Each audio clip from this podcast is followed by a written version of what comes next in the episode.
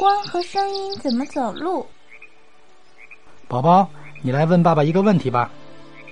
嗯，爸爸，为什么你在一间房子里说话，我看不见你，嗯，但是能听到你的声音呢？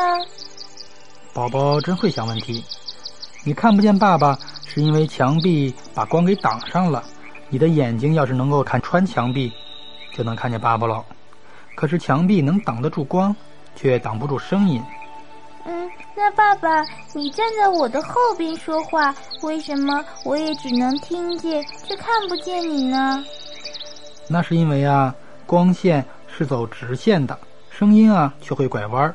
有东西挡着，它就从上下左右绕过去，而且墙壁还能传声呢。你要是贴着墙壁听爸爸说话，听得还更清楚呢。爸爸，在水里能听见声音吗？不但能听见声音，还更响呢。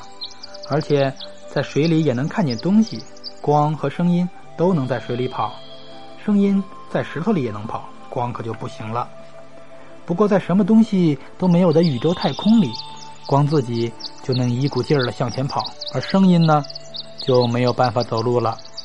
光走起路来从来不靠别人，它一直勇敢的冲啊冲啊，所以走得最快了。只要没有东西在前面挡着它，它就嗖的一下穿过去了。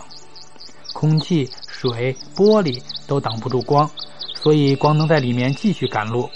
遇到石头和镜子的时候。有的被那些东西吃掉了，有的被撞回来了，改了个方向继续飞，速度可一点也不会慢下来。